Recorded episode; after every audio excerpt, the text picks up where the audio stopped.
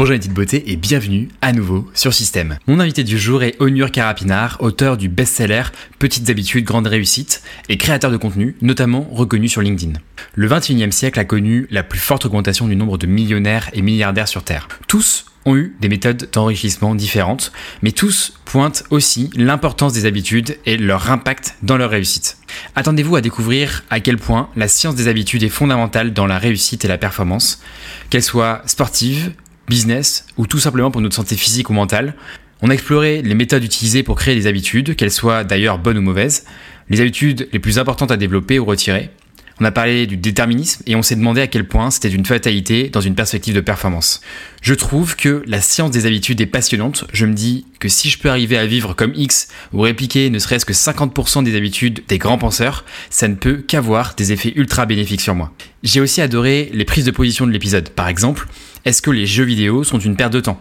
Est-ce que le soloprenariat est vraiment la nouvelle voie dorée de l'entrepreneur? Ou encore, la citation de Benjamin Franklin, les gens meurent à 25 ans, mais on attend 70 ans pour les enterrer. Mais à présent, mesdames et messieurs, mes petites beautés, je vous invite à accueillir Onur Carapignard.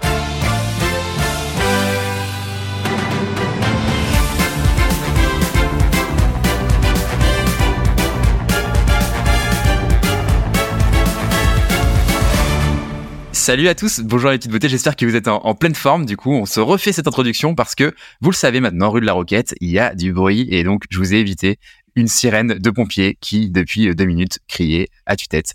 Donc salut Honor, comment ça va? Écoute, ça va plutôt bien. Je refais ma petite blague, du coup, on dit bien Onur et non pas Honour. Attention, chers auditeurs, à, ne pas écorcher les prénoms, m'appelant Pierre-Emmanuel, et que, enfin, sachant que tout le monde m'appelle PE dans la vie de tous les jours, je trouve ça très très important d'utiliser les, les, bons termes, donc Onur très très heureux de te recevoir euh, sur ce podcast. Merci à toi. Très heureux pourquoi? Parce que je suis un de tes lecteurs, je pense, un des lecteurs favoris du coup, puisque j'ai lu euh, deux fois ton, ton livre. Donc on va parler de ça, mais pas que, on va parler de plein de choses. Mais en tout cas, voilà, très, très heureux de te, te recevoir. Bah, écoute, merci à toi de m'inviter et puis merci pour ton enthousiasme et ta préparation. Je sens que c'est un épisode très intéressant.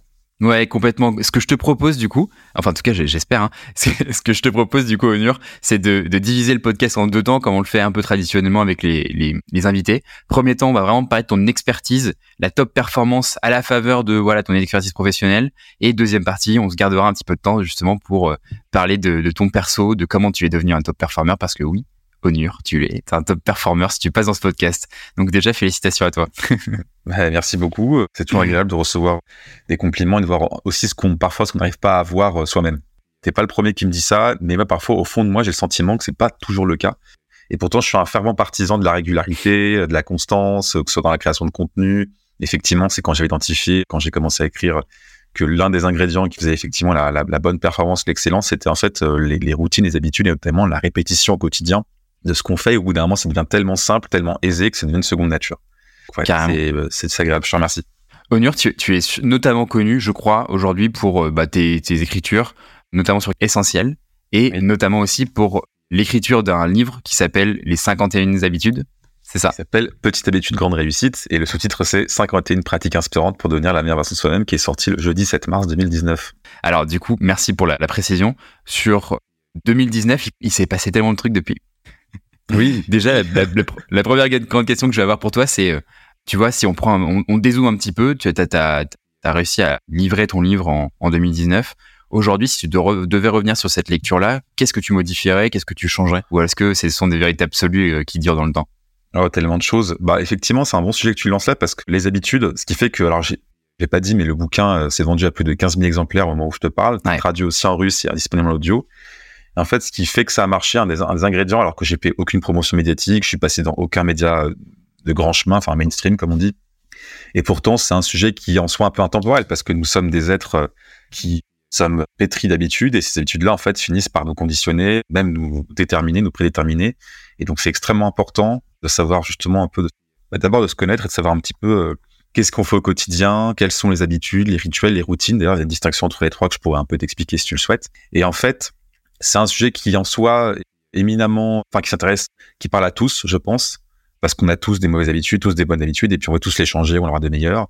On sait même parfois concrètement ce qu'on doit faire pour changer, mais on le fait pas. Et ça, je pense que c'est un élément que j'aurais peut-être, là, tu vois, si je veux, si je un petit peu actualiser mon, livre, déjà, j'aurais ajouté d'autres, d'autres habitudes, je pense, euh, dans les domaines de la productivité, la santé, de perso et les relations. Il y a, mm toujours un peu de me dire quels sont les premiers principes, les bases, tu vois, qu'on néglige souvent. C'est pour ça que, par exemple, dans les études de santé, ce que j'ai rappelé peut sembler extrêmement banal, à savoir bah, bien dormir, euh, bien s'alimenter, faire du sport et bien se détendre.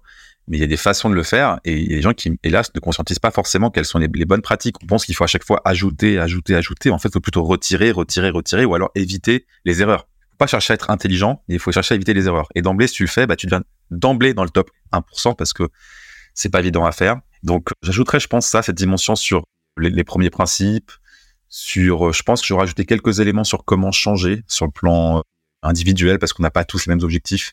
Et en fait, dans le bouquin, j'ai vraiment cherché à apporter euh, tout ce que j'avais appris sur la science des habitudes, en tout cas à l'époque. Donc, il y a forcément des mises à jour là-dessus. Mais vraiment revenir au premier principe, je pense que ce sera intéressant et ajouter quelques habitudes. Et éventuellement un peu, ça, je pense, ça m'a été un petit peu. Il y a des gens qui ont beaucoup apprécié, d'autres qui auraient voulu un peu plus que j'ajoute de, ma patte, enfin que je raconte un peu mes histoires, tu vois, comment j'ai vécu, comment j'ai expérimenté les habitudes, par exemple. Mmh, voilà, ce qui vient un petit peu spontanément. Ouais, et puis peut-être une partie un peu modèle mentaux. Tu vois, comment bien raisonner sur, euh, tu vois, quand tu veux changer, comment raisonner un peu comme un ingénieur. Ok, d'abord bien identifier le problème. Et après, mmh. selon ses besoins, se poser les bonnes questions pour identifier les bonnes solutions. Des solutions qui nous ressemblent, tu vois, parce qu'on n'a pas tous la même génétique, les mêmes envies, les mêmes besoins, les mêmes environnements, etc. Ouais, évidemment.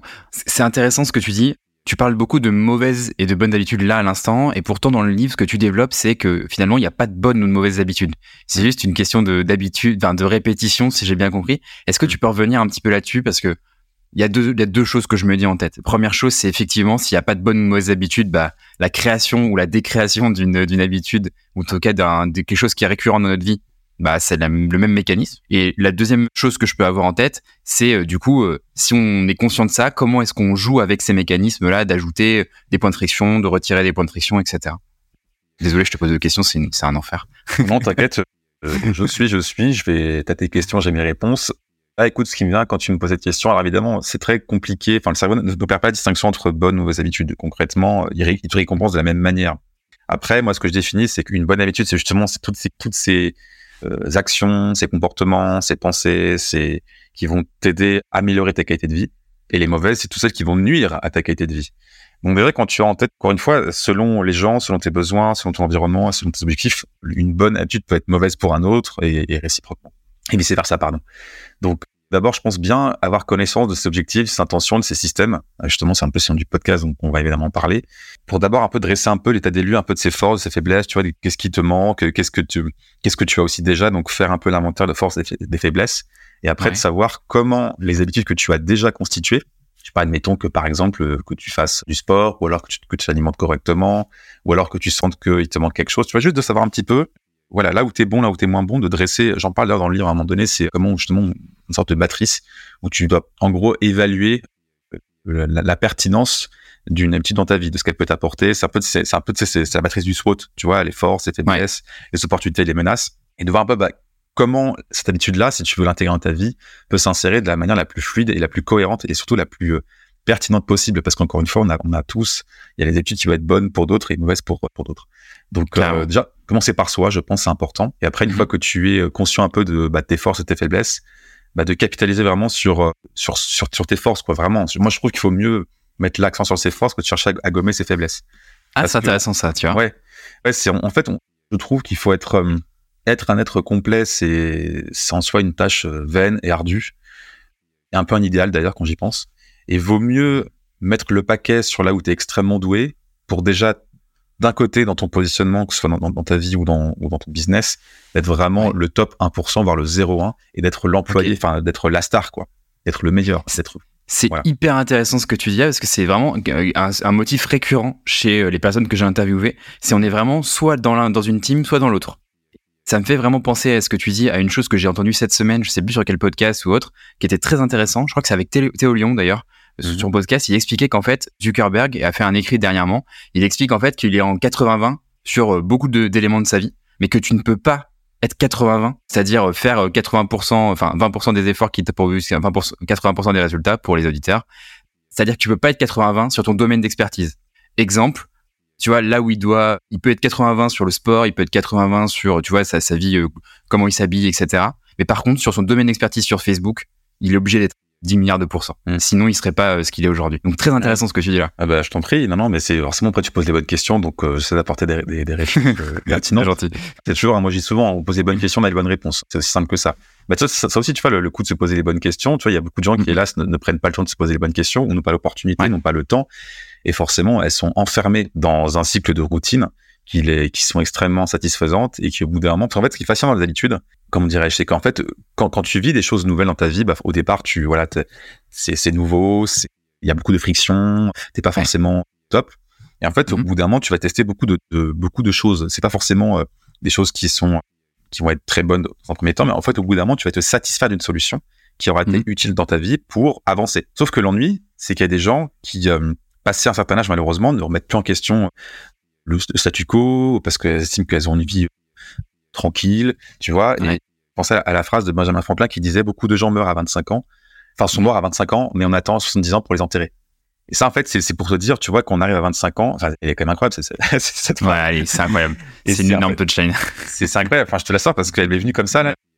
Et c'est de dire que, tu vois, à 25 ans, les gens qui arrêtent d'apprendre, qui arrêtent d'expérimenter, qui arrêtent de vivre et qui mènent leur petite vie et qui suivent un peu le corridor très linéaire euh, d'une vie rangée et qui, parce que quelque part, faut aussi le dire, il c'est aussi un système qui, qui nous organise, enfin, organisé, qui, qui, nous, qui nous pousse et qui, enfin, qui veut nous conduire à cela. C'est ce qui fait à la fois la beauté des entrepreneurs, c'est que ce sont des personnes qui sont plutôt des rebelles, ouais. qui sont, qui sont euh, ivres de liberté et qui sont prêts à prendre des risques pour mener une vie à la hauteur de leurs aspirations. Sauf que, faut quand même le rappeler, c'est aussi pas permis à, tout, à tous et que c'est, et que c'est aussi compliqué. Faut, faut être honnête. Mais à la clé, il y a la belle récompense, euh, la prospérité, la liberté, ah. l'épanouissement, le bonheur. Très intéressant. Juste avant, voilà, du coup, j'ai une question sur ça. C'est donc tu, tu, nous as expliqué deux choses. Première chose, il y a le, les, points que tu expliquais de création d'habitudes. Donc, tu as avancé le point de faire un inventaire, de lister les habitudes que tu as déjà mis en place, qu'elles soient bonnes, mauvaises, etc. En tout cas, y apporter une, une attention et un, œuf, un œil nouveau. Est-ce que tu aurais peut-être les deux autres points qui permettraient de créer cette habitude? Ça, c'est ma première question et on reviendra sur la deuxième juste après si tu veux. Mmh, bien sûr. Oui, alors après l'inventaire des habitudes, de savoir un petit peu ce qui, qu'est-ce qui est bon et moins bon. Après, il faut partir un petit peu de, bah, je t'avais dit un petit peu, au lieu de chercher à ajouter, il faut chercher d'abord à retirer. Moi, je trouve que c'est plus pertinent de, de, retirer ce qui va pas, tu vois, en, mettant de la friction, en rendant euh, le déclencheur invisible, en rendant les choses difficiles et en, rendant éventuellement aussi euh, d'avoir une sorte de malus ou une punition entre guillemets ou du moins de rendre la tâche beaucoup moins satisfaisante à faire parce que tu peux te sentir coupable de l'avoir fait, etc. Juste, ne serait-ce que de conscientiser cela, de se poser, c'est déjà euh, assez, je pense, une bonne piste. Ensuite, pour créer une habitude, c'est dans, la partie 2 du bouquin. En gros, bah, c'est là où je reprends euh, les, lois du changement de James Clear, enfin des habitudes. Donc, euh, il dit qu'une habitude, alors il y a plusieurs façons de concevoir. Il y a aussi B.J. Fogg que j'apprécie beaucoup. Il y a aussi Charles Duhigg dont Clear s'est inspiré, puis il a, après il a ajouté celui de l'envie. Mais en gros, pour faire simple, une habitude, donc c'est quatre, enfin c'est une boucle de quatre étapes.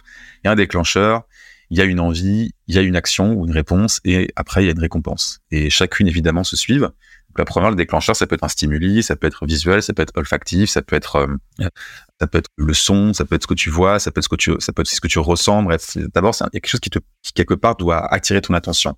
Ce faisant, tu vas avoir une envie qui va être générée par ce, par ce stimuli, par ce déclencheur, et après, tu auras donc une, une action qui va être très simple à faire généralement, et qui va aboutir à une récompense. Donc, pour être, pour faire très simple, très concrètement, pour se rendre compte à quel point les habitudes sont partout.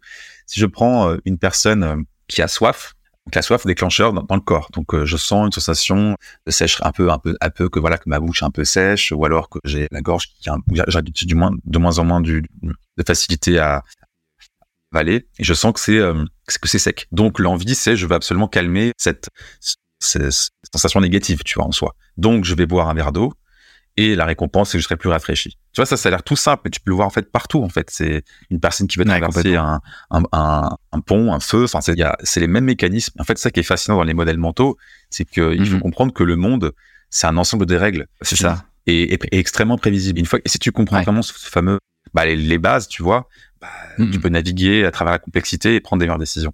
Et les habitudes. totalement d'accord. Ouais. Et transformer un modèle mental. Ça va les construire. Mais bon. Ça me fait penser exactement, tu vois, aux personnes qui n'aiment pas vendre, par exemple, ou qui n'aiment pas envisager le, la, vente. Et en fait, ce que je leur dis généralement, c'est que tout est une vente, tout est négociation. Quand tu vas chercher euh, la baguette de pain chez la boulangère, forcément, c'est aussi une négociation, c'est aussi une action de d'achat ou de vente. Donc, euh, c'est, ça me fait penser à ça en fait en termes de parallèle. Donc, Bien sûr. si je résume, on a une première étape de conscientiser les habitudes. Et d'ailleurs, ça me fait penser à une chose, c'est que je crois, je crois que c'est toi du qui revient sur le fait que la plupart des accidents de voiture euh, interviennent euh, proche du domicile. Pourquoi? Mm. Parce qu'en fait, on est tellement habitué à faire cette route qu'on n'est plus conscient. On la, on la verbalise pas assez. On n'est pas assez, euh, enfin, tu vois, intentionnel sur le fait de faire la route. Et donc, c'est là où on se relâche en termes d'attention et on a, on a un accident. Et du coup, on a, on, on, se rentre dans un deuxième temps dans un, dans un quadriptyque qui est une envie, une action une réponse et une récompense. Enfin, un déclencheur, une envie, une réponse, enfin une action, et après. Et le déclencheur avant. Et, et, et, juste une petite date par rapport à ce que tu as dit, c'est 75% effectivement des trajets, des accidents se, se, se, déroulent durant le trajet pas de maison-travail. Effectivement, en fait, le chemin a beau être le même, mais le trafic n'est pas le même. Donc c'est là où il y a le relâchement. Et en fait, bah, tu, peux, tu peux avoir un, une personne un peu pressée qui va essayer de doubler, tu peux avoir un feu que t'as grillé ou une personne qui, tu vois, c'est, ça peut aller très vite. Tu peux être en colère, tu peux aller, tu peux rouler parce que t'as eu un accident. Ouais, c'est clair. Parce que tu dois rapidement aller chez toi ou t'as une urgence au travail. Et c'est ça, en fait, qui fait le danger. C'est le chemin a beau être le même, mais pas, pas forcément le trafic. Donc c'est hyper intéressant. Chers auditeurs, faites bien attention quand vous rentrez chez vous et que vous prenez le même chemin que d'habitude. Soyez vigilants et conscients de la, la manière dont vous roulez, tout simplement. Trop intéressant. J'avais du coup ma deuxième question, Onur, c'est dans ce que tu expliques, donc tu donnes, tu laisses entrevoir, en tout cas aux lecteurs et aux auditeurs qui t'écoutent sur les podcasts, que en mettant en place des habitudes, on peut totalement prendre le taureau par les cornes, sortir de sa condition, tu vois, ou on en reparlera tout à l'heure, mais euh, typiquement moi, je, typiquement j'étais un, peu un geek qui jouait beaucoup aux jeux vidéo et par le fait de stacker les habitudes, eh ben en fait on met en place des choses et on s'extrait un peu de cette condition là. Pourtant, et je me trompe sûrement, mais dans ce que je ressens un petit peu dans, dans, dans tes discours, c'est que tu as quand même une certaine forme de déterminisme. C'est-à-dire, euh, c'est difficile de s'extraire dans sa condition, c'est pas facile et c'est pas donné à tout le monde. Et c'est ce que tu disais juste avant, tout à l'heure, en disant que les, les entrepreneurs étaient ivres de liberté, que c'était des rebelles, mais que c'était pas donné à tout le monde. Est-ce que tu peux revenir un peu là-dessus? Oui, carrément, c'est euh, le déterminisme. c'est un sujet parce qu'effectivement, euh, bah, pour faire un peu rappel rapide, moi j'ai grandi dans une euh, famille euh, pauvre, vraiment pauvre, une mère analphabète, un père absent, et donc forcément tu as un peu des séquelles. Après la question c'est euh, si tu veux commencer de là, ça te, ça te prédétermine plus ou moins déjà à avoir des réactions, un sentiment d'injustice par exemple, ou avoir une forme de colère en toi un peu, un peu sourde, ou alors que tu peux exprimer de façon brutale. Et dans l'idée du déterminisme, en fait, c'est un peu l'idée que tous les événements, compris en fait les actions humaines, sont le résultat de causes antérieures qui sont déterminées en suivant des lois un peu immuables. Tu sais, je, parle un peu des jeux, des règles, tu vois, auxquelles on est dans la planète, etc. Et c'est principalement celle de la nature. Et donc, si, le si on, part du postulat que le déterminisme est, vrai, alors tout ce qui se produit est inévitable, étant donné les conditions initiales et la nature. En gros, ça sert à quoi de vivre concrètement? Si, si ta vie est déjà prédestinée, déjà écrite, c'est un peu ça concrètement ce que j'ai voulu, mm. un peu. J'aurais peut-être peut peut même mieux l'exprimer à mon avis dans le bouquin parce que c'est quelque chose que j'aurais pu, euh, par rapport à mon histoire, mieux, euh, enfin encore plus, euh, pu acheter plus de choses. Et donc forcément, il y a plusieurs formes de déterminisme. Et moi, celui dans lequel je me suis, que on va dire que j'ai vécu, c'est vraiment, enfin, il y en a plusieurs, mais c'est le déterminisme euh, environnemental et social. C'est vraiment à euh, l'environnement, tu vois, le, pauvre, quoi, disons-le, voilà, pauvre, pas d'argent, donc forcément, euh, j'ai pas fêté mon anniversaire, j'ai pas fêté Noël, j'ai pas été en vacances. Donc forcément, cela m'a plus ou moins conduit aussi vers une façon de penser la vie, le rapport aussi à l'argent, évidemment, le fait que l'argent était pour moi une source de malheur, parce qu'à chaque fois on en manquait, donc c'était une source de, préoccupation, de, stress, d'anxiété. Mais tu as aussi un déterminisme qui est aussi euh, biologique. Tu vois, le fait que tu es né, t'as pas forcément choisi ta famille, tes parents, ton lieu de naissance, etc. Et donc, il y a des facteurs biologiques tels que la génétique qui fait que, hmm. bah, tu vois, euh, tu peux avoir euh, des problèmes de vue, tu peux avoir un problème de, je sais pas, d'autres, bon, ça c'est malheureux, des, maladies auto-immunes sur lesquelles tu n'as hmm. aucune emprise et qui, hélas, vont façonner une partie de ta vie. Tu commences avec ces cartes. Moi, j'appelle ça en termes dans l'intro. Je dis, euh, j'ai pas forcément le meilleur jeu, mais c'est un peu comme le poker, quoi. C'est pas forcément les meilleures cartes, mais c'est comment tu joues tes cartes, quoi. Et malgré tout, malgré les cartes un peu faibles que j'avais, après, j'ai forcément d'autres atouts. Hein, c'est, bah, j'ai faire quelque chose de, plutôt intéressant. Et après, tu as aussi euh, mmh. psychologique, euh, tu vois, euh, comment tu penses, tu vois. Enfin bref, il y a plein de choses là-dessus. ouais, c'est clair. mais t'as vraiment. Mais tu vois, je, je, trouve ça, je trouve ça intéressant parce que moi, j'ai toujours tendance à croire que le, le déterminisme, c'est pas le fatalisme. Et tu vois, T'en es l'exemple même en fait de ta condition initiale. En fait, tu, tu nais avec des paramètres sur lesquels tu peux jouer euh, et décider de jouer ou non. Et mmh. c'est vrai que j'ai j'ai à cœur de croire que chacun a peu son sa manière de réagir par rapport aux cartes et que chacun est à même de. Et en fait, moi j'ai tellement confiance en les gens que j'ai confiance à en fait de croire que chacun est capable de faire des choses. Mmh. C'est juste ça. Et que tu vois sur le sujet de l'éducation par exemple, aujourd'hui tu vas sur YouTube, tu regardes n'importe quelle vidéo, tu peux apprendre ce que tu veux. Du coup, je me dis qu'aujourd'hui, est-ce que vraiment le déterminisme, enfin, oui, le déterminisme est présent, mais pour autant, est-ce qu'il est limitatif et fataliste? Je suis moins sûr de ça. Je sais pas ce que tu en penses. Bah, moi, ça me fait penser au livre de Carol Dweck, qui a, qui a été une lecture extrêmement rafraîchissante et qui m'a aidé un peu, on va dire, à clarifier et pareil, encore une fois, toujours conscientiser un petit peu ces, ces, ces modèles mentaux, cet état d'esprit. Et en gros, ce qui est fascinant en fait dans le livre de Carol Dweck, et ça répond un peu à ta question justement, je pense, c'est une question de modèle, c'est une question de, qu'est-ce qu'on voit, tu vois. Tu vois, par exemple, euh, quand petit tu vois, on va dire la misère, la pauvreté, forcément tu as deux réactions. C'est soit effectivement bah tu l'as subi, soit au, contraire tu la combats. Il y a peu de gens qui vont hélas la combattre parce qu'ils vont justement se justifier, ils vont être dans un discours victimaire malheureusement et ils vont dire mais c'est parce que j'ai pas eu ça, c'est parce que, que je, que je ne suis pas devenu ce que j'aurais pu devenir. Ça, ce qui est, ce qui est horrible quelque part, ce sont des déclarations. Ouais, bien sûr. Dans le, dans Mindset, donc les de Carol Dweck, la traduction française, je parle le titre est horrible, je crois que on, met, on mettra les liens dans la description euh, pour les auditeurs, évidemment. Et ouais. Et en fait, c'est un, un, ouvrage qui est vraiment fascinant, qui est en gros, euh, Carol Dweck, donc, euh, qui était prof à, enfin, qui est toujours en vie, hein, je crois qu'elle, qu'elle exerce d'ailleurs toujours, toujours, elle est à Stanford, et en gros, elle, explore un peu les concepts de mindset fixe et de croissance, et comment, en fait, c'est la, état d'esprit en fait peut conditionner, enfin peut affecter fortement les aspects de notre vie, l'éducation, la parentalité, le business, les relations. Et en gros, elle nous dit, il y a deux, états d'esprit qu'elle a remarqué à force de travailler avec les enfants, notamment, et en faisant des études. C'est il y a l'état d'esprit fixe. En gros, ce sont les personnes qui ont un mindset fixe, enfin fixed mindset. Ils croient que leurs qualités sont figées. Elles croient qu'elles ne peuvent pas changer. Elles croient qu'ils pensent qu'ils ont une certaine quantité finie d'intelligence ou de talent, et c'est tout. Ils peuvent pas s'améliorer. Et pour eux, l'échec, c'est vraiment une évaluation qui est négative de leurs capacités qui sont innées. Donc elles ont horreur de ça. Parce que ça remet en question tout ce qu'elles sont, ça les humilie. Alors que le mindset de croissance, le growth mindset, c'est vraiment les personnes qui voient leurs qualités comme développées grâce à détermination, grâce à l'effort, grâce au travail, et croient que leur potentiel de croissance est justement présent dans chacun. C'est un peu ce que tu as dit, tu vois, la déclaration que pour moi, il n'y a pas de fatalisme, chacun peut se reprendre en main. Et c'est là où on en revient un peu au modèle. Et en fait, façon de penser a des implications dans divers domaines, tu vois. Par exemple, ceux qui sont qui ont un growth mindset dans l'éducation, ils vont ils vont être beaucoup plus résilients face aux défis. Ils vont voir l'effort comme un moyen de s'améliorer. Ils sont généralement plus engagés dans le process d'apprentissage. D'ailleurs, tu disais aujourd'hui il y a YouTube. En gros, ce que tu disais, c'est que l'information est partout pour euh, pour euh, s'ériger et devenir vraiment très bon. Sauf que j'ai envie de te dire, mais à l'inverse, aussi énormément de contenu divertissant qui ne t'apporte rien, qui te rendent zombie et qui sont plus faciles à consommer que les et qui sont plus faciles à consommer parce que il y a des milliers d'ingénieurs qui sont payés très cher pour te rendre accro à des conneries pour leur modèle économique. Donc, euh, Carrément. Enfin bref, c'est fascinant. C'est ouais, c'est passionnant. Non, non, t'inquiète, vas-y, fonce, c'est trop intéressant. C'est hyper intéressant. Et d'ailleurs, je vous recommande cette lecture qui est, qui est, qui est capitale sur le growth mindset, donc le, mindset de croissance, qui a un nouveau paradigme en fait, qui a apporté une nouvelle compréhension de la manière dont on apprenait et la manière dont justement on pouvait euh, atteindre potentiellement l'excellence. Je sais pas si t'as entendu parler, Onur, d'une étude. J'imagine que oui. Moi, ça m'a retourné le cerveau. Il y a une étude qui a été faite dans une salle de classe, je crois, où en fait on a fait croire aux enfants et aux enseignants que certains élèves étaient surdoués et que certains élèves qui étaient, je crois, en, situation difficile à l'école étaient surdoués. Et en fait, on, ce qu'on se rend compte, c'est que le fait de croire par les élèves eux-mêmes qu'ils étaient surdoués et le fait que leurs professeurs pensent qu'en fait ils sont surdoués, augmenter leur valeur perçue sur en termes de notes, donc ils sont eux-mêmes devenus plus forts à l'école. Et en plus de ça, les professeurs ont eu tendance à mieux les noter. Et hmm. donc ça, ça, je me suis dit, ça m'a, ça va retourner le cerveau parce que je me suis dit, effectivement, t'as un contexte qui fait que en fait, si tu tombes sur le prof qui te, qui te sac et qui arrête pas de te, te tirer dans les plumes, ça va probablement te, mettre euh, au sol quand t'es étudiant ou enfant.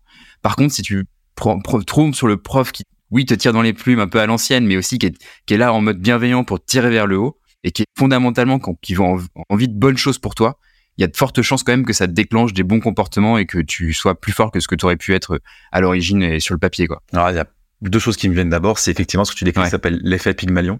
Et oui, c'est, euh, ça fait justement référence au phénomène qui fait que les attentes élevées à l'égard d'une personne peuvent justement la, la, la, conduire à des performances, euh, à l'amélioration de ses performances. Et inversement, ce que c'est ce que je viens de dire, c'est des attentes euh, faibles peuvent conduire une personne à diminuer ses performances. Donc d'où l'importance, encore une fois, des modèles, des gens qui nous entourent, l'entourage. Tu vois, si concrètement, tu entends toujours une personne qui dit que tu es nul, que tu es faible, que tu vaux pas la peine, que tu veux... Enfin, tu vois, c'est forcément, au bout d'un moment, malheureusement, ça, ça, te conditionne à le croire, même si tu as beau avoir un super mindset.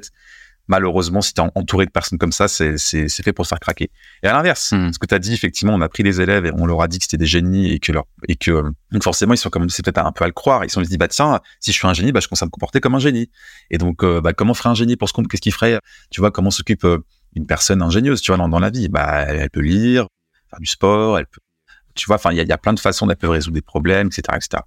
Et donc, euh, et moi, ça me fait penser aussi, euh, notamment, alors, je crois que c'est Carol Dweck qui en parle aussi, c'est l'impuissance apprise. Ça, c'est incroyable. Ça, c'était Martin Seligman, qui est le pionnier de la psychologie positive, qui, en gros, il a fait une chose assez incroyable. Il a pris deux, chiens, enfin, deux groupes de chiens, pardon. Le premier groupe de chiens, en fait, il y avait un, levier. Donc, en fait, ils étaient un petit peu électrifiés. Enfin, c'était un peu, je crois qu'ils recevaient des, chocs électriques, c'est ça. Et, il y avait un levier pour pouvoir cesser ces coups de jus. Donc, les chiens avaient compris et ils ont arrêté ces, ces coups de jus. Premier groupe. Second groupe, donc d'autres chiens, cette fois-ci, le levier ne fonctionne pas, il est cassé. Donc les chiens se, précipitent pour, euh, enfin d'autres chiens se précipitent pour pouvoir actionner le levier, mais ça ne marche pas. Ensuite, on reprend les, les, les, chiens, donc le troisième expérience, on les met dans, dans le même enclos. Cette fois-ci, pareil, il y a le levier. par contre, le levier fonctionne. Les chiens du premier groupe foncent dans le levier et ils arrêtent. Les chiens du deuxième groupe n'y vont même plus. Alors que le levier fonctionne. Parce qu'en fait, ils ont, ils, ont, ils ont appris l'impuissance.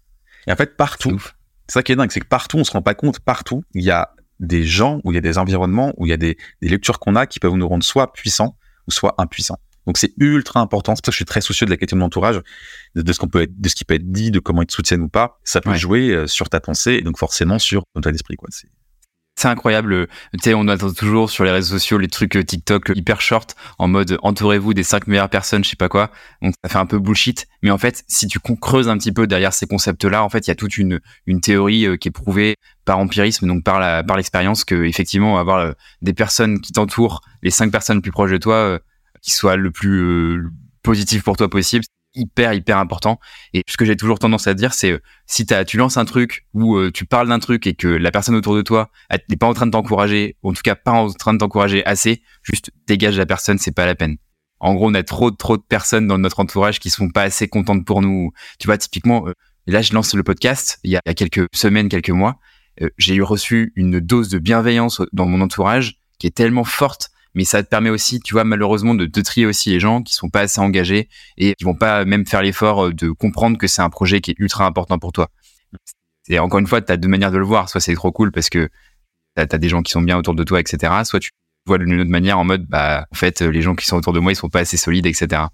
Bon, j'ai choisi une, une, des teams du coup. Ah, je, je serais pas aussi manichéen en disant il y a okay. ceux qui te soutiennent, ceux qui te soutiennent pas, parce qu'il faut oublier que encore une fois, on est traversé par des émotions, on est traversé par des, des, états d'âme, et peut-être que tes potes qui ont peut-être pas manifesté autant de soutien que ça, donc forcément là, t'as projeté une attente, donc une sorte de validation sociale. Peut-être que ces gens-là en fait, ils vont peut-être pas bien dans leur vie et qu'ils ont d'autres priorités, d'autres besoins, et que, que, de, que de, de féliciter un de leurs potes qui lance un podcast, tu vois. Mais s'ils avaient mm. été en meilleure santé ou en meilleure santé mentale, ils t'auraient évidemment soutenu. Tu sais, c'est donc euh, attention manichéisme, c'est ouais carrément. C'est un peu de ça. Ouais. Bah, je suis carrément manichéen là-dessus. Je suis très clivant là-dessus. Je l'assume complètement parce que si j'ai mon meilleur pote qui lance un business de, je sais pas, tu vois, de trucs qui me touchent pas du tout, genre, euh, je sais pas, de douche euh, avec des certaines propriétés, tu sais, pommes de douche avec certaines propriétés, c'est un truc qu'on pourrait trouver dans du dropshipping. Bah, en fait, ça, moi, j'irais en acheter euh, des dizaines parce que juste, je veux le soutenir lui et peu mm. importe ce qu'il vend, moi, enfin, c'est c'est lui qui va me qui va m'intéresser, tu vois. Du coup, je crois que c'est Guillaume Moubèche qui disait qu'il faudrait faire des, des, des baby showers pour pour les entrepreneurs, tu vois. et ouais, tu vois, quand j'ai lancé, euh, quand j'ai cofondé ma première boîte qui s'appelle Ma Feedbox, en fait, j'ai plein de personnes autour de moi qui ont, enfin, en fait, tous mes clients n'ont pas été mes potes. Il y a aucun de mes potes quasiment qui ont, acheté la, la, Feedbox.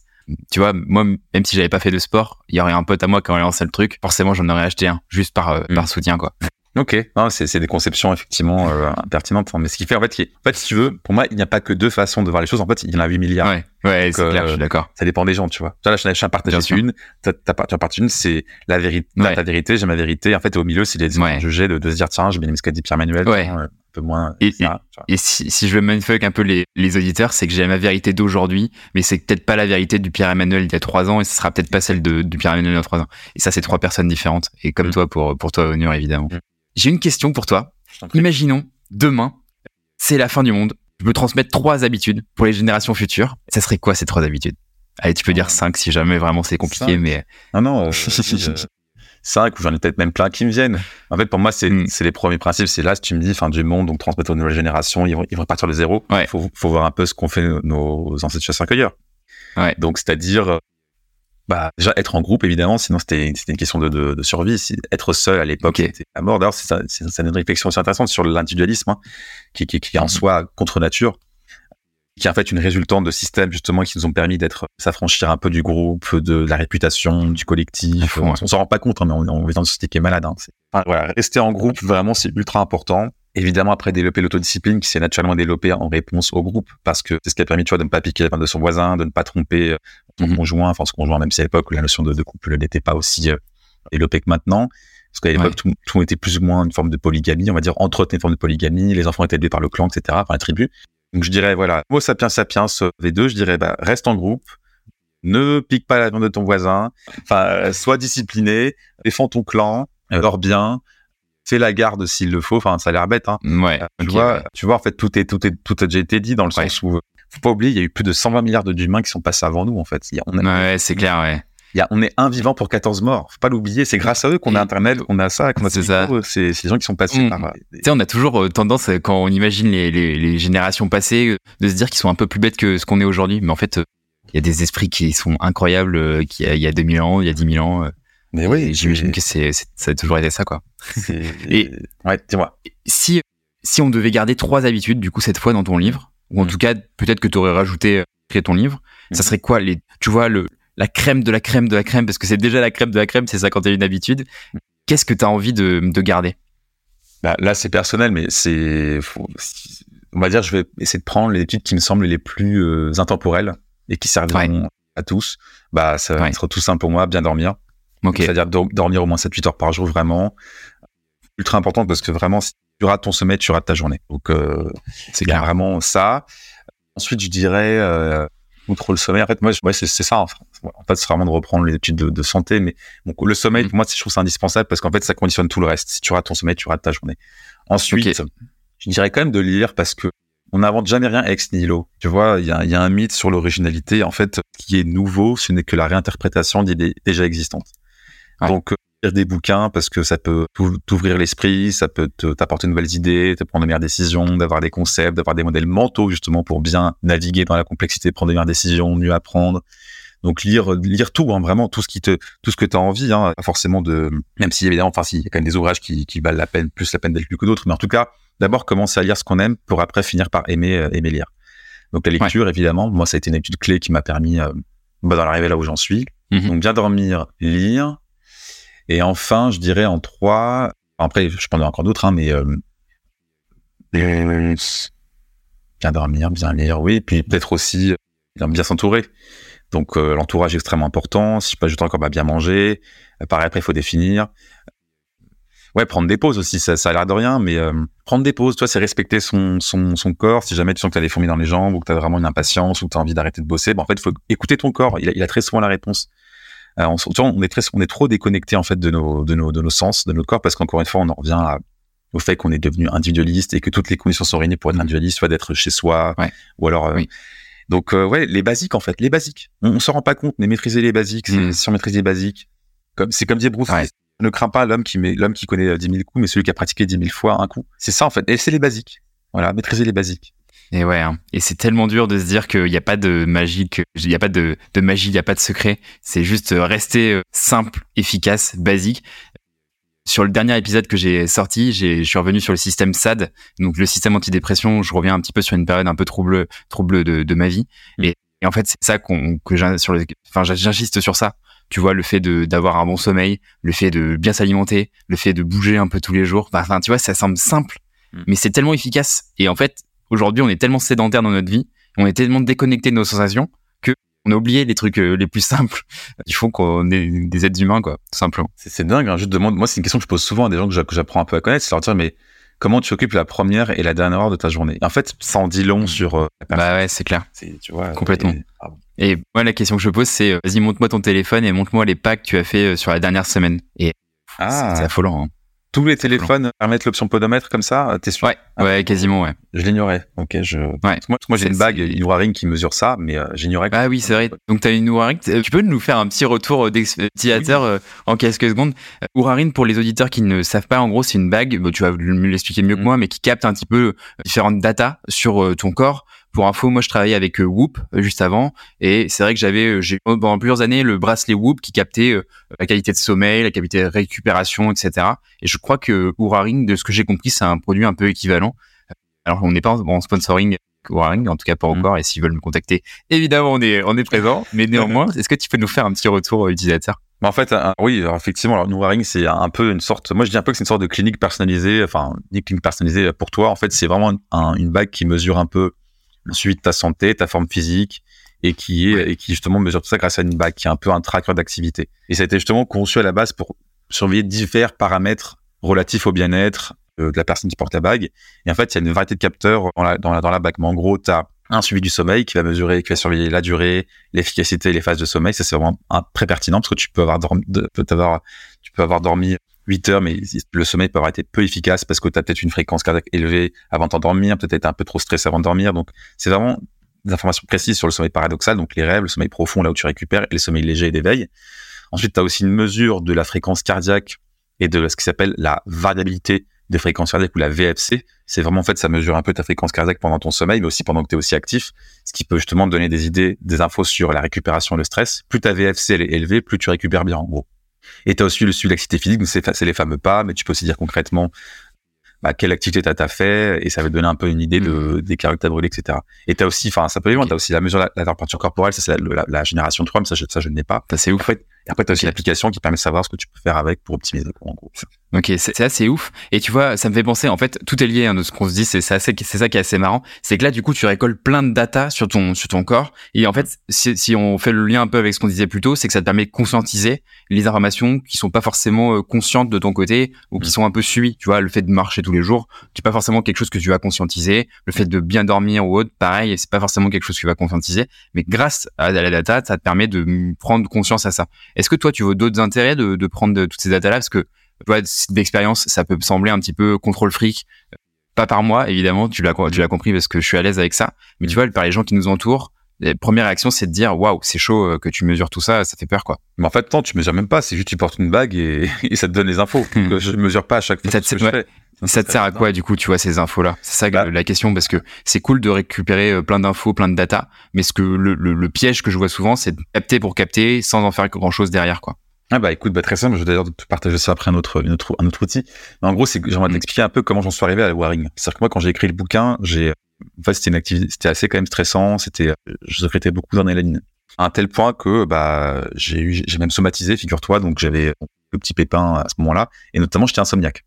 Le bouquin était trop stimulant pour moi, j'avais trop d'idées, j'arrivais plus à dormir correctement. Et ça a été pour moi assez assez prouvant parce que quand justement tu dors pas bien bah tout le reste est foutu. Enfin tu tu te dans le dans le dans le, brouillard.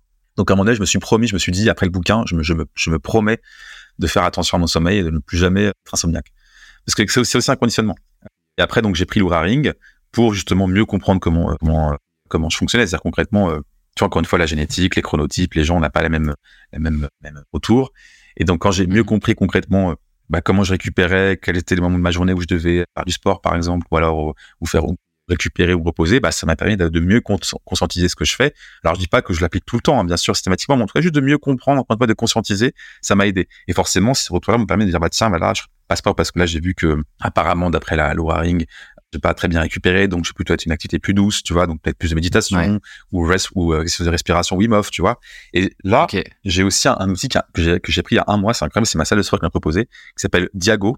Euh, et en fait, c'est un, un tracker d'activité qui te propose, ça c'est vraiment dingue, une application qui propose des séances de sport personnalisées.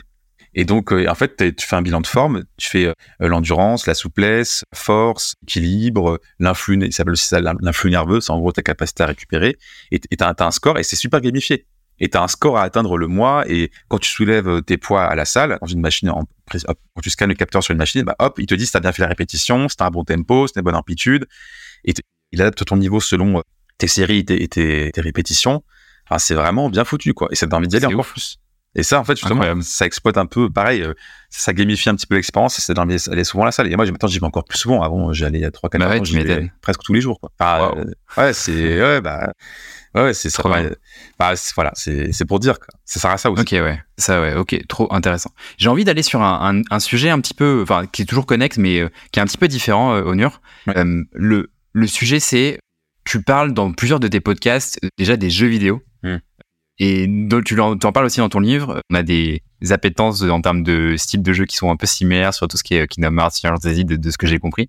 Néanmoins, euh, des podcasts que, sur lesquels tu es intervenu, tu es assez dur, tu vois, avec le, fait d'avoir des jeux vidéo, de jouer, même sur tout ton, ton verbatim, donc tes, tes mots sur euh, TikTok, sur Instagram, sur le divertissement. J'ai l'impression, je sens une, certaine rigidité de ton côté. Mm. Qu'est-ce que tu en penses de ça et qu'est-ce que, enfin voilà, qu'est-ce que tu peux nous en dire?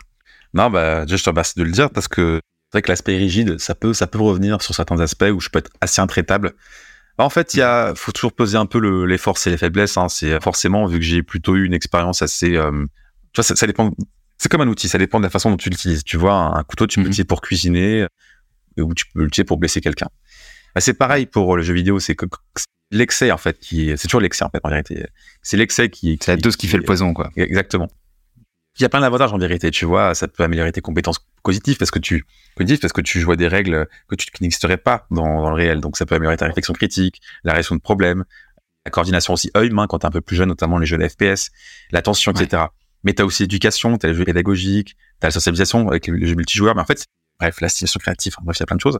Et d'un côté, quand tu vois en fait, euh, enfin moi, parce que j'ai passé beaucoup de temps, euh, parce que j'ai développé une addiction aux jeux vidéo petit, parce que même ma mère n'avait trouvé que cette solution, malheureusement, parce qu'encore une fois, limitée, analphabète, pour me calmer. Et je sais que ça m'a joué des tours, ça m'a joué des tours dans mes études, ça m'a joué des tours dans ma, dans ma, dans ma, dans ma façon de m'accomplir. Et même si on pourrait estimer que d'une certaine façon, je, je, j'ai accédé à une forme, à une certaine forme de réussite. Tu vois, tout à l'heure, tu as dit, je, je, suis parti de top 1% performeur, et je te remercie, ça, ça fait plaisir, parce qu'encore une fois, c'est agréable de, de voir ce qu'on voit pas forcément soi-même. Ouais. Soit ça peut sembler facile, soit ça peut sembler acquis, soit ça peut sembler, en fait, on, on le voit pas, on n'a pas conscience. Mm-hmm. Ouais, Mais tu vois, si maintenant je, je, je fais, je pèse la balance entre ce que m'a apporté le jeu vidéo et ce que ça m'a aussi malheureusement euh, euh, ouais, ouais, affecté, enfin ce que ça m'a, pas non plus apporté, bah c'est juste dingue en fait. Enfin, je vais te donner quelques inconvénients pour, pour t'apercevoir en fait de, de, ce que ça peut générer à long terme. J'aime beaucoup ce que disait Naval Ravikant, ça m'a vraiment marqué cette phrase. on lui disait mais qu'est-ce que c'est que la sagesse? Il disait c'est savoir mesurer ses conséquences à long terme. Et, et, tu vois juste d'avoir ça en tête, en fait, c'est pour ça que j'ai dit tout à l'heure, faut pas chercher forcément à ajouter, il faut chercher à retirer jusqu'à ce que tu as que l'essentiel. Et après, tu peux t'appuyer sur les fondations pour faire tout plus stylé si tu as envie, mais d'abord maîtriser les bases. Alors, qu'est-ce quel inconvénient apporte le jeu vidéo Ça m'a un peu apporté? D'abord, la sédentarité. Quand tu joues pendant une longue période, bah forcément, tu as les yeux rivés sur l'écran, et donc forcément, ça peut contribuer à des problèmes de santé tels que le surpoids, l'obésité. Pour moi, heureusement, je fais du sport, donc mm. je suis pas du tout euh, dans ce cas-là, loin de là, mais je sais que la sédentarité, ça peut être un problème. Bien sûr. il y a même d'ailleurs un docteur, je crois que s'appelait James Levine, qui disait, ça c'est une déclaration un peu choc, qui disait, la sédentarité tue plus que le tabagisme. Donc, pour donner un peu une idée, c'est, c'est... ensuite, tu peux avoir des problèmes de santé visuelle. Parce que forcément, quand tu fixes un écran pendant de longues périodes, bah, ça peut créer une fatigue oculaire et d'autres problèmes de santé visuelle. Donc, ça peut même les accentuer. Tu as aussi évidemment l'addiction, parce que forcément, un jeu, c'est agréable. On aime tous jouer en vérité. Et quand c'est un jeu vidéo où tu as des gens qui sont payés, qui comprennent les mécanismes, les boutons sur lesquels appuyer dans ton cerveau pour que tu puisses rester accro, bah ça, mhm. ça fournit donc une dépendance. Ça c'est un peu ça, malheureux pour le coup. Et ça forcément ça peut affecter ta vie sociale, pro et ton bien-être mhm. en général. Donc c'est pour dire que malheureusement il y a des gens, des individus qui n'ont pas du tout connaissance de la psychologie humaine et qui, mhm. moi moi j'en ai quand même un peu la, conscience, mais ouais. et qui n'ont pas conscience de ça et donc ils savent pas justement à quel jeu ils jouent jeu que les règles, tu vois, le fait de consentir au fait que, bah, en fait, on peut. En fait, ce que j'aimerais trop, tu vois, ce sera, ce sera pas rigolo, mais ils le feront jamais. Hein. C'est que quand tu joues à un jeu, ils vont te dire attention, tu t'apprêtes à jouer à un jeu qui peut si tu passes un certain temps, peut affecter euh, ta vie sociale, euh, tu vois, et, ce serait juste dingue de dire, ok, un peu comme les paquets de clubs, tu vois. Ouais, c'est sûr. Là, je suis encore plus genre... en disant ça, tu vois, mais.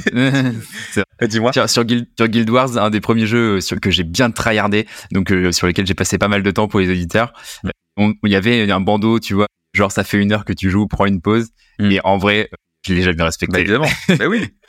Mais tu vois, tu vois, je suis un peu différent que, que toi euh, sur, sur, tous ces points. C'est qu'en fait, euh, j'étais un gros geek, tu vois, j'ai énormément joué à World of Warcraft notamment, mm. et aussi pas mal League of Legends, mais même surtout euh, beaucoup à World of Warcraft.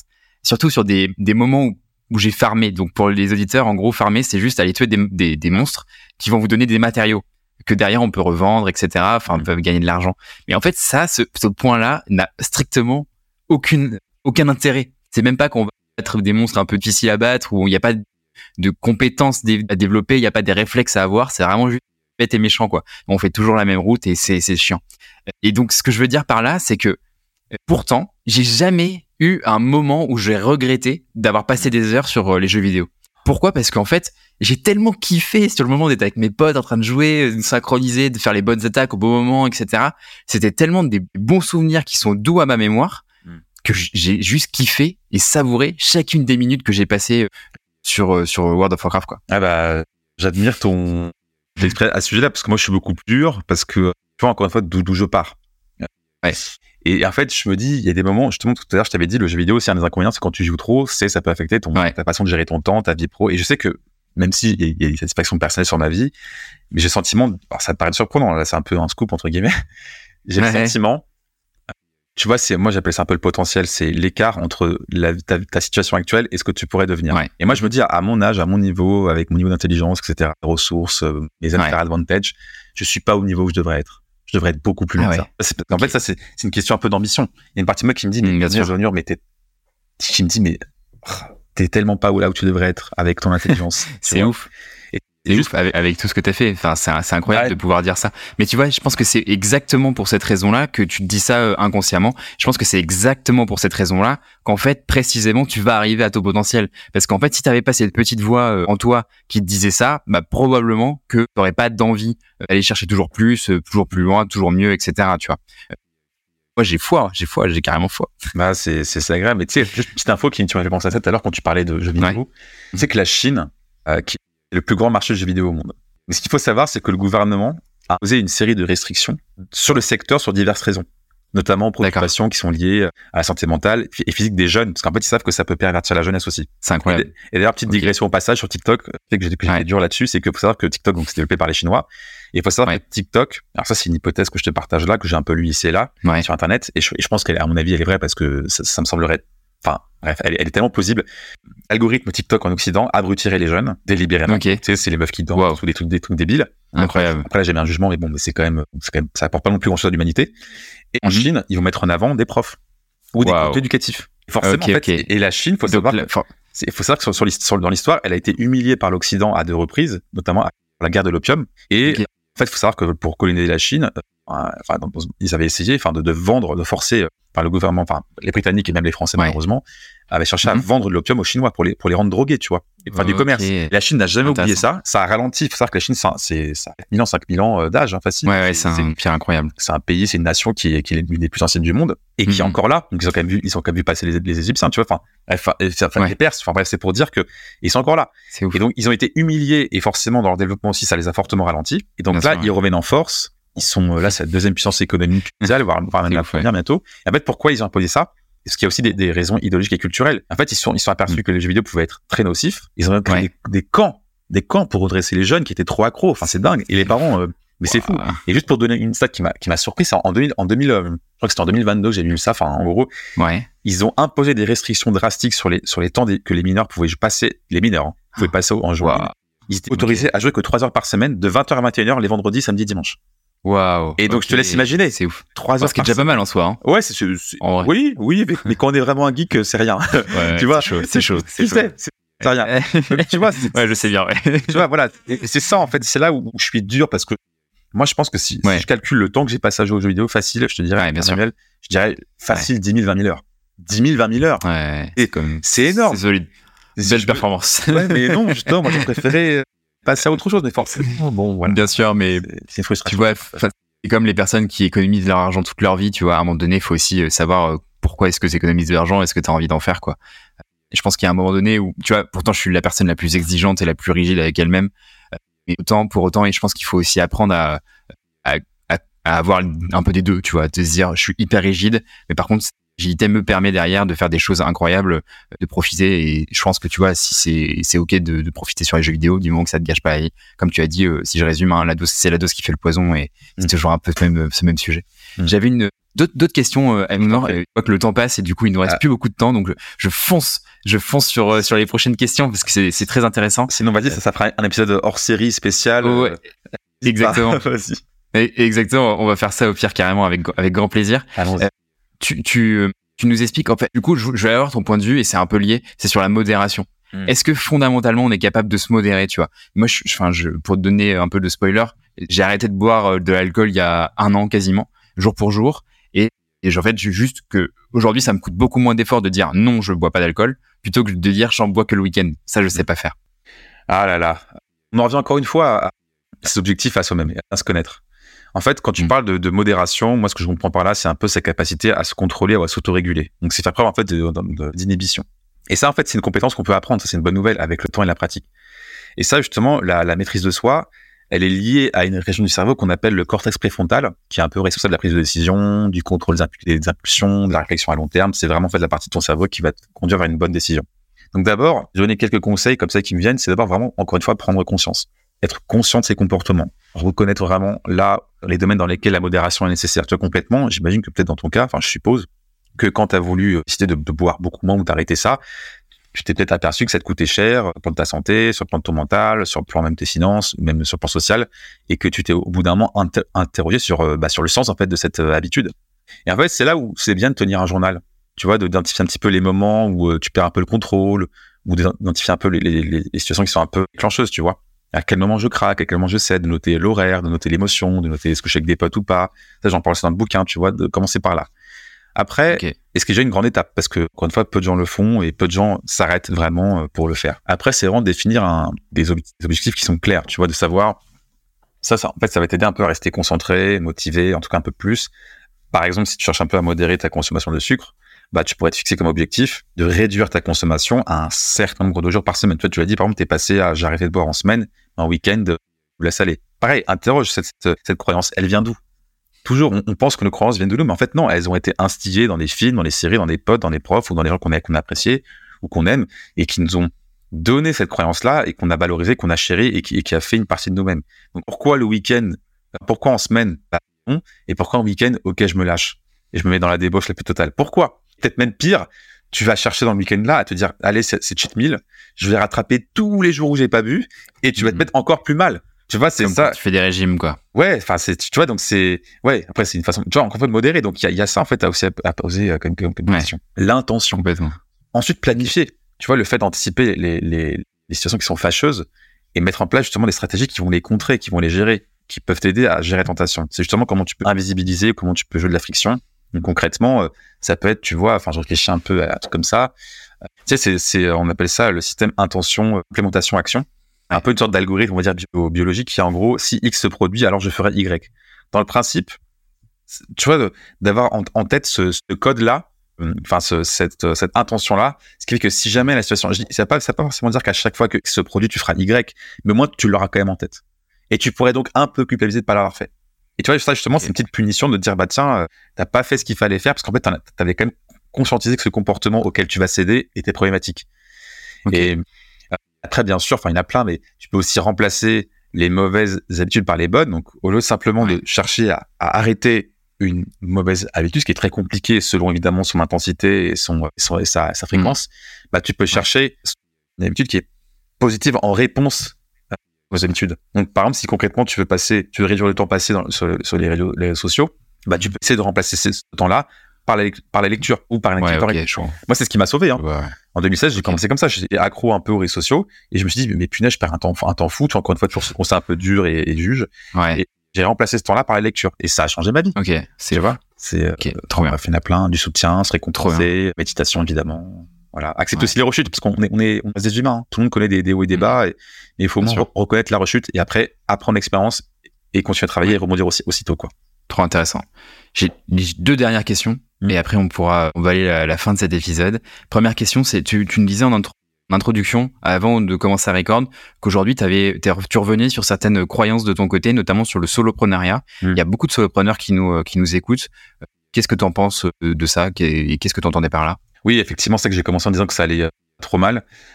Parce que justement, en fait, ces, ces dernières semaines, alors j'ai arrêté un peu de publier sur LinkedIn pour euh, justement une sorte de LinkedIn fatigue. Tu vois, de jouer un peu le jeu. Toi, je te parlais du jeu. Et le jeu, en fait, c'est une représentation, c'est un paradigme dans lequel il y a, un ensemble de règles, des participants, et des stratégies, et des tactiques, et donc il y a des gagnants et des, et des perdants. Les gagnants, c'est forcément ceux qu'on voit tout le temps, et les perdants, c'est forcément ceux qu'on ne voit pas. Mais c'est pas dire qu'ils sont nuls, ça veut juste dire qu'on les voit pas parce qu'ils sont peut-être, ils sont pas assez forts, ou pas assez bons, ou, ou ils ont pas eu le réseau, etc. Mais c'est pour dire que ça existe. Et moi, en fait, ce, ce cette ligne fatigue, je l'ai ressenti Pourtant, en plus, j'écrivais tous les jours, etc. Et je disais, et d'ailleurs, c'est ce que je recommandais plus ou moins aux gens de faire ça, parce qu'en fait, c'est ce qui fonctionne. Tu vois, quand tu vois un peu les gens qui réussissent, qu'est-ce qui marche? Il faut, il faut pas hésiter à copier ce qui marche. Hein. Faut pas, faut pas se leurrer. Hein. Pratiquer la rétro-ingénierie, regardez ce que font les gens et faites pareil. Enfin, euh, cassez pas tête après. Ouais, et, et, après, t'ajouteras euh, ta patte. C'est pas un problème. Donc, euh, en gros, je me suis donc aperçu de ça. Euh, sur le plan de la santé mentale, l'acte un peu. si concrètement, imagine Pierre Emmanuel, il y a une caméra qui nous filme, qu'on fait au quotidien, à ton écran, tu publies un post. Ensuite, tu vas répondre aux commentaires des gens. Ensuite, si jamais tu es dans un pod ou un d'entraide, bah, tu vas faire semblant de t'intéresser un peu à leur poste et à répondre à leurs commentaires. Donc, tu te forces un peu. Après, parfois, ça peut être intéressant, mais parfois, tu, tu, le fais aussi à contre-cœur. Et en fait, tu te dis, punaise, j'ai passé une heure, de mon temps à faire ça, et c'est stupide. Et, et, en fait, et là, t'es plus l'entrepreneur. Et en fait, je me suis aperçu, c'est mon ami d'ailleurs, euh, un très bon ami qui s'appelle Jean-Charles Cordali, qui m'a dit, mais Onur, t'as été plus en mode créateur de contenu qu'entrepreneur. Soit plus entrepreneur, soit créateur de contenu. Et je me suis dit, mais. JCK qui est passé dans, dans ce podcast. Oui, JCK, oui, effectivement, on l'appelle aussi comme ça, mais, et, on échange souvent. Enfin, d'ailleurs, je l'ai, je l'ai vu hier. Mais voilà. Et donc, c'est pour dire que il m'a posé des bonnes questions, comme il sait toujours le faire, et, ça m'a mis une petite claque. Et, puis, et c'est là où j'ai un peu interrogé le modèle du solopreneur. Parce qu'en fait, le solopreneur, qu'est-ce que c'est? Faut le rappeler. C'est en gros un entrepreneur indépendant. C'est vraiment une personne qui va entreprendre seule, qui va pas s'entourer de salariés pour des questions personnelles ou qui a pas forcément envie de scaler, ou des partenaires. Donc à la fois, c'est et toujours encore une fois le modèle mental, les forces, les faiblesses. Ok, c'est quoi l'avantage? C'est quoi l'avantage? C'est évidemment la flexibilité, le contrôle total sur ton temps, enfin moins de formalités administratives en principe, parce qu'il n'y a, pas de salarié, il n'y a pas de mmh. recrutement, donc il n'y a pas d'obligation légale administrative. Réduction des coûts aussi, parce que pas de salarié. Tu as aussi la relation directe avec tes clients, donc forcément tu peux, parce que le solopreneur est très souvent le visage de sa boîte, donc il peut créer une relation plus personnelle avec ses clients. Ses clients peuvent même devenir ses amis. Moi, ça m'arrive plein de fois d'avoir des clients qui sont devenus des, potes. Et, eh oui. Et puis bien, sûr aussi être euh, euh, s'adapter euh, au marché, aux idées. Et donc tu peux, si es plus agile, tu peux rapidement t'adapter au marché. Mm, mm, mm. Maintenant l'inconvénient, bah évidemment la charge de travail parce que c'est accablant, peux bosser beaucoup, tu, ne t'arrêtes jamais même de bosser en été parce qu'en fait ton cerveau c'est ton c'est là où aussi sont tes connaissances. Tu travailles. Voilà, tu travailles, l'isolement et ça c'est je pense que ce qui m'a peiné le plus à remettre un peu en question ce modèle-là et de savoir comment je peux y remédier, c'est l'isolement. Vraiment euh, en collègue ou sans personne qui partage des victoires ou juste des moments un peu hmm. un peu plus haut plus bas, partager des moments sociaux, évidemment aussi les risques financiers tu gères tout, assumes tout en fait toi-même. En fait, t'as raison, tu gagnes de l'argent, t'as tort, t'en perds. Et parfois, t'aimerais bien te dire, voilà, je peux reposer sur un associé ou sur une personne qui peut, où je sais qu'il va être très bon dans là où je suis moins bon. Et moi, je fais ce que j'ai là où je suis très bon. Et t'as aussi évidemment la limitation des compétences. Parce que tu peux pas être expert partout. Peut-être, à je te disais, faut pas chercher à être expert partout, faut juste être très bon dans le domaine. Et bien sûr, euh, chercher un peu à minimiser, à minimiser ses faiblesses. Mais en tout cas, être très très bon pour être une hmm. star dans, dans là. Et, et bien sûr, voilà. Et pas de relais. Si jamais t'es malade, euh, vacances, indisponibilité, oui. tu peux être ralenti, mise en pause. Bien et, plus. Et aussi la dépense des clients.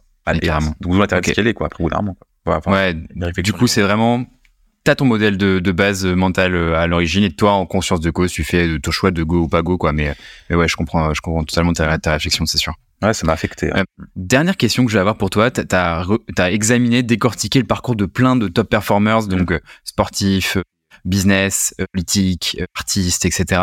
pour notamment écrire ton livre et pas que. Qu'est-ce que tu as remarqué de commun entre ces profils? C'est quoi les deux dénominateurs que tu as pu identifier de ton côté? Oh là là, il y, en a, plein, mais là, je vais encore revenir au premier principe hein, de, ce qui m'a semblé le plus euh, pertinent. En fait, ce qui est fascinant dans les top performers, en fait, c'est que ce sont des personnes qui ont atteint un niveau d'excellence, qui sont partis soit de rien, ou soit qui avaient bien sûr certaines prédispositions génétiques ou d'entourage, etc. Mais que ce soit dans le monde des affaires, dans le sport, dans les arts ou dans d'autres domaines, très souvent, en fait, ce sont des personnes qui possèdent en fait une combinaison. Ça peut être des traits, des compétences, évidemment bien sûr des habitudes qui les distinguent, et ce sont aussi surtout des gens qui n'ont pas abandonné, des preuves de persévérance, tu vois. Ce que je remarque, c'est la passion, la passion et la motivation intrinsèque. C'est généralement des personnes qui font, qui sont passionnées par ce qu'elles font, et c'est justement cette passion-là qui va alimenter une ferveur, une motivation très forte et qui va les pousser à exceller, tu vois, à bosser plus que d'autres. Pour eux, c'est un jeu en fait. Et comme disait la Valérie si c'est un jeu pour toi et que pour, pour qu'un autre c'est pas un, un, jeu, bah tu vas gagner. Parce que il y en a qui peut passer 16 heures et il kiffe, ça. Et il y en a qui va passer une heure, deux heures et sera pas authentique. Il y aura de la friction, il n'aura pas vraiment fier de consentir à tous les efforts nécessaires pour devenir très bon. Ensuite, tu as aussi l'éthique de travail. C'est des gens qui sont prêts à mettre le temps, les efforts pour maîtriser leur domaine. Et souvent, ils vont aller bien au-delà de ce que les gens considèrent comme un effort normal, tu vois. Il y a aussi la résilience et la persévérance. Donc, ils sont capables de surmonter euh, échecs, revers. Ils vont apprendre de leurs défis. Donc, le growth mindset. Tu vois, ils vont persister même si c'est dur. Ils ont aussi évidemment la croyance que toutes leurs capacités peuvent être améliorées et développées par le travail et le dévouement acharné. Le dévouement, pardon, le travail acharné. Il y a la curiosité extrême et un apprentissage continu. Tu vois, quand à l'heure on parlait de Benjamin Franklin quand on disait euh, les gens qui sont morts à 25 ans mais ont atteint intérêt à 70. En fait, ils continuent d'apprendre encore et encore. Ils sont insatiables. Ils ont faim. Ils sont toujours à la recherche de nos informations. Ils ont le feu. Tout ce qui peut les améliorer, ils optimisent. Aussi, je pense, la capacité à fixer des objectifs. Donc, euh, clair, mesurable, réaliste. ils élaborent des plans, donc forcément ils sont aussi bien entourés. Ils savent très bien gérer leur temps et, leurs priorités. Vraiment, ils, ils, font ce qui compte le plus, tu vois, les tâches qui comptent le plus. Toujours se pose la question, souvent, voilà, qu'est-ce que je peux faire maintenant qui peut me permettre de m'avancer dans l'objectif? Le fameux One Thing du, livre de Gary Keller et Jay Pan. ils sont aussi bons, je trouve, en matière de communication. Tu vois, même s'ils sont solitaires, mhm. ils doivent quand même savoir que. en fait, là, c'est vraiment ce que je dis. Je suis en train de faire le résumé du podcast, enfin le lien là. Tu me dis. C'est ouais. Ah putain, je suis inspiré là. Pardon, punaise. Euh, je, je déteste dire des gros mots. Euh, tout à l'heure, t'as dit euh, la vente, par exemple. T'as dit, bah voilà, en fait, ça peut servir pour négocier avec ta boulangère ou autre. Mais c'est pareil. Toi aussi, quand tu m'envoies un message, t'as dû, t'as dû, t'as dû être persuasif, ça a dû me donner ah envie de. Il y a plein de gens qui me contactent évidemment, et je réponds pas à tout le monde, tu mhm. vois. Donc pareil. et ça, en fait, les compétences en matière de communication ultra importantes, de savoir communiquer efficacement son message soit pour enseigner, négocier, vendre, collaborer, voilà, se dire qu'on est la meilleure personne et se positionner comme l'évidence. Évidemment, l'entourage, ça, je pense qu'on en a aussi beaucoup parlé. L'entourage, on est la somme des cinq personnes. Phrase un peu euh, perso, mais qui était tellement vraie. Et euh, en fait, les top, les top performers aussi, ils reconnaissent l'importance d'avoir un réseau de mentors, de pairs et des soutiens. Et en fait, tu remarqueras, mentor, père et soutien, c'est-à-dire mentor, c'est les gens qui sont un peu au-dessus d'eux. Les pairs, c'est les gens qui sont comme eux. Et, les soutiens, c'est les gens qui sont un petit peu en dessous d'eux, mais qui, peuvent, mais qui peuvent vraiment leur apprendre des choses. Ils peuvent être leur mentor à eux. Donc, justement, qui vont les aider, les conseiller. T'as aussi, et je vais finir avec trois dernières réflexions, la capacité, c'est dingue, on fait vraiment le résumé. La, capacité, en fait, à, à, prise de recul, l'autoréflexion, tu vois, la, capacité vraiment à s'évaluer objectivement, de reconnaître, on y revient, les propres faiblesses, ses forces, et de chercher des moyens pour s'améliorer. Évidemment, santé bien-être, là on en revient au sommeil, euh, santé physique et mentale, pour une performance optimale. Et bon, bah, alimentation, routine, exercice, gestion de stress. Et enfin, dernière, et surtout, je pense, c'est la plus importante, et c'est ce qui servira toute notre vie, et c'est ce qui fait d'homme des humains, c'est notre capacité d'adaptation. Dans un monde qui évolue en permanence, la capacité d'adaptation et de flexibilité, elle est essentielle, elle est clé. Et donc, euh, c'est un peu ce que j'ai observé euh, très souvent chez Top Performer. Euh, et après, voilà, c'est un peu ce qui me vient. Trop bien. Bah, en fait, ça nous a fait un super résumé, Onur. Donc, trop, trop content. Qu'est-ce qu'on peut retenir de l'épisode? On peut retenir l'importance de conscientiser tout ce qu'on fait, qui ont subi les habitudes, les actions, bref, tout ça. Euh, on a parlé euh, de modération versus rigidité euh, versus YOLO. Et est-ce qu'on est capable de se modérer ou pas? On a parlé de déterminisme versus fataliste. Toutes ces, réflexions hein, sont intéressantes. Sur la liberté aussi, on a parlé beaucoup que l'entrepreneur par essence était vraiment quelqu'un de libre et de rebelle. Bref, l'importance de l'entourage, tout, ce qu'on vient de dire en fait. Je vais pas faire toute la redite parce que tu l'as très très bien résumé, Onur. Mm. Merci encore. Sur quels réseaux sociaux ou en tout cas quel accès on peut te, te donner Où est-ce qu'on peut te retrouver? Qu'on peut retrouver? Alors évidemment, LinkedIn, je pense, c'est le réseau où je suis le plus actif. Bon là, j'étais un peu, un peu en pause, mais je remettrai bientôt. De toute façon, le podcast sera forcément diffusé, bah, je vais, je serai déjà forcément revenu. LinkedIn, euh, vraiment, euh, où je partage vraiment de la cré... du contenu pour aider les gens. Bah, en fait, je rends la, la création de contenu IA simple pour tous. C'est un peu, un peu mon slogan entre guillemets. Ma newsletter, donc la minute solopreneur, Vraiment là, je partage euh, bah, tout ce que j'expérimente euh, pour lancer, développer et réussir son projet en ligne. Parce que forcément, je documente ce que je fais aussi. Donc, je peux partager plein de choses, des résumés de bouquins, ça peut être mes dernières expérimentations ou alors des, des modèles mentaux un peu entrepreneurs que j'estime importants, tu vois, des concepts. Voilà, euh, je pense que c'est suffisant. LinkedIn principalement et, et là. Du coup, on t'envoie des, des plein de messages, plein, plein, plein, plein, plein de messages sur LinkedIn. Chers auditeurs, vous pouvez bombarder la boîte mail de, de non, pas du tout, c'est faux, faites pas ça. Mais en tout cas, si vous avez un message intéressant et pertinent, euh, bah, envoyez à Onior. Mm. Évidemment, vous le, vous le faites. Euh, en revanche, merci beaucoup, Onior, de, venir sur ce podcast encore une fois. C'était hyper intéressant, hyper enrichissant. Moi, il y a plein de questions que j'avais envie de te poser, que j'ai pu te poser, du coup. Ah mais c'est bon, du coup, je, je, je, les ai fait, je les ai fait, je suis content. Je suis très, très heureux. J'ai pas de frustration de mon côté, mais c'est sûr que, tu vois, les dernières questions euh, j'aurais été déçu de pas pouvoir te les poser. En tout cas, c'était très intéressant. Merci encore euh, d'être revenu sur tous ces sujets-là. Et encore une fois, si on veut accéder à ta pensée euh, même, bah, tout simplement, on peut aussi se procurer ton livre qui est, je pense, une petite pépite pour en tout cas ceux qui sont novices ou même avancés hein, sur le sujet des habitudes, la création et l'arrêt de certaines habitudes et qu'est-ce qu'il faut mettre en place dans notre vie, tout simplement. Merci beaucoup encore, Honneur. Et puis, on se, on se dit à très bientôt, peut-être. C'est vrai, merci beaucoup. À très vite. Salut.